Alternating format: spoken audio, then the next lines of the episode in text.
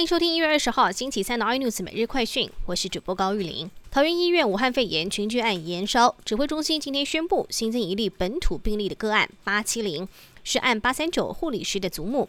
疫情指挥中心今天也针对案八六三、八六四以及八六五家庭群聚公布最新的疫调足迹，遍及桃园市的海鲜餐厅、小吃摊、豆浆店、麦当劳等等。针对桃园医院武汉肺炎疫情延烧，外界也好奇疫情是否已经从医院群聚蔓延至社区感染。陈时中则表示，目前还是属于社区内的密切接触者传染。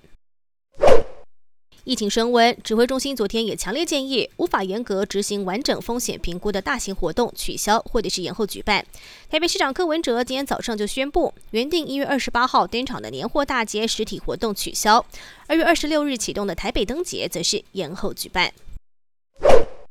美国总统当选人拜登，美东时间二十号上午将举行弥撒，中午出席就职典礼。到时候除了民主党人之外，现任副总统彭斯、共和党籍两院领袖都会全程参加。但是几乎同时间举行的总统川普送别仪式，却因此显得相当冷清。幕僚为了填补空位，还着急的邀请宾客，并表示每个人可以携带五位入场。半导体测试界面大厂影威从新贵股王转上市，董事长率领经营团队风光走红毯。牛年首家上市，影威股价一飞冲天，以四百七十块钱开出，最高冲上了四百七十八块，大涨百分之三十七。